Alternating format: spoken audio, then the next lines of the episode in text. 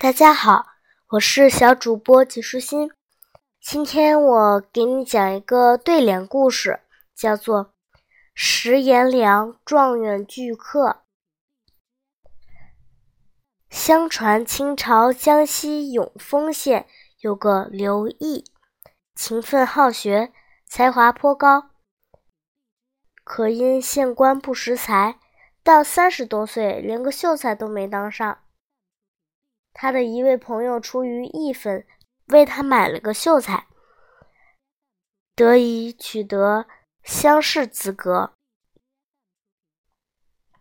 在八十天里，他由乡试到京试，再到殿试，连中三元，被点为状元。衣锦归乡，感慨之余，写下了这样一副对联。三十年前，县考无名，府考无名，道考无名。人眼不开，天眼见。八十日里，乡试第一，京试第一，殿试第一。蓝袍脱下紫袍归。连语中“考无名”与“试第一”。各自间隔出现三次，形象地表述了自己仕宦途中的忐忑经历，同时讽刺了那些玩忽职守、埋没人才的官吏。县官自己猜测自己的罪责难逃，只好连夜挂印逃离了永丰县。刘毅出身贫寒，自小父母双亡，经常衣不遮体，食不果腹。很多时候，因为吃了上顿没有下顿，实在没有办法，他便只好硬着头皮向一些比较有钱的亲戚朋友借钱借粮食。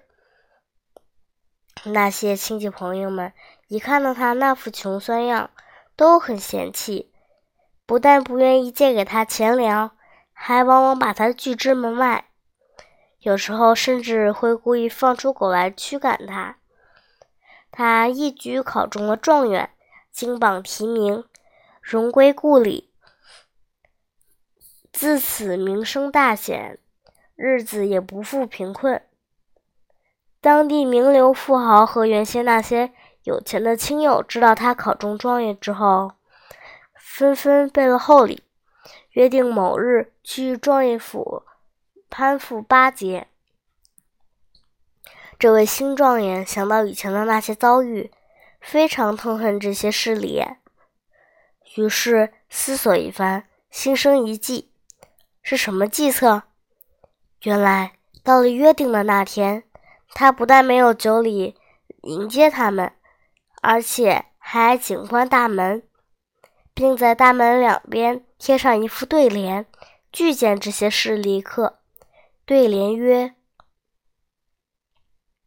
回忆去岁饥荒，五六七月间，柴米尽焦枯，贫无一寸铁，赊不得，欠不得，虽有远戚近亲。”谁肯雪中送炭？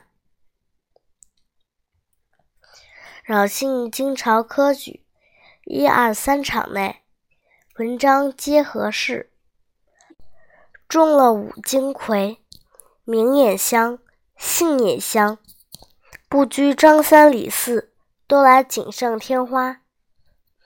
前来巴结的人看到这一副对联，一个个都灰溜溜的回去了。刚才的对联里面听到了五金魁，那这个五金魁是什么意思呢？五金魁的五经指儒家的五部经典，即《周易》《尚书》《诗经》《礼记》《春秋》。明代科举用五经考试，每经所取第一名，叫做。金魁，乡试中每科前五名必须分别是某一经的金魁，故称五金魁，亦称五魁。相传，在明朝永乐年间，成祖朱棣自恃才华横溢，想显露一下自己，在一次科考中改名扮成举子混入了考场，没想到发榜时才得了第五名，十分气恼。朱棣一怒之下。便去质问主考官，主考官回答：“连第五名还是勉强的嘞。”抬头一看，啊，原来是当今皇帝，吓得魂不附体。朱棣怕传出去丢面子，一句话没说，扭头走了。主考官怕得罪皇帝，但金榜已出，不能更改。便在榜文上加了行注解：“第五名为前四名之魁首。”这事传到民间，一时间成为人们茶余饭后的笑谈。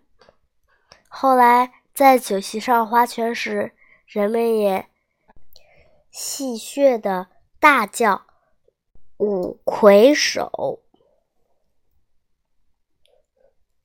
今天的内容就是这些啦，小朋友，拜拜。